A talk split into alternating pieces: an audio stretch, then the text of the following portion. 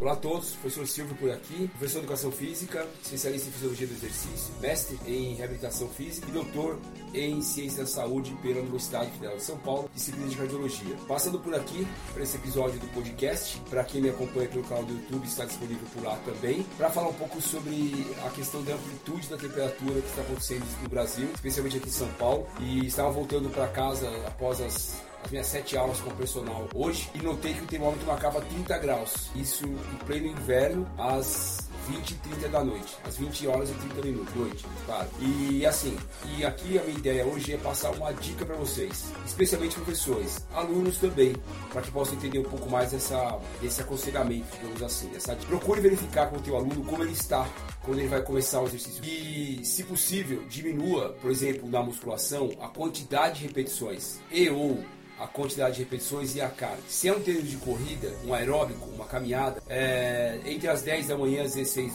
e as 16 horas, às 10 da manhã e 4 da tarde, é aconselhado não fazer nenhuma atividade física. Essa é uma orientação mundial da própria OMS, OMS, Organização Mundial de Saúde. Nesse sentido, diminua a velocidade desse seu atleta quando ele estiver fazendo a corrida. Ou, e ou, né, junto com a diminuição do tempo, do volume desse treino e da quilometragem. Se a unidade, tempo ou quilometragem. É isso. Fique atento com essa inversão térmica. Perdão, fique atento com essa. Com essa com, essa, com esse gap, né, com essa diferença, essa amplitude de temperatura muito grande. Tem a previsão para a próxima sexta-feira ou sábado de 10 graus. Então tá aqui, tá aqui a dica para vocês aí no episódio do podcast e o vídeo do YouTube dessa semana. É, fiquem atentos e façam a adaptação do seu treino para o seu aluno para que ele possa render sem ter um cansaço exaustivo inadequado, tá legal? Compartilhe com seus colegas. Existe um link nesse descritivo ao qual você pode acessar o cartão digital da BMH, Body Mind Health, Corpo, Mente e Saúde, startup a qual eu sou fundador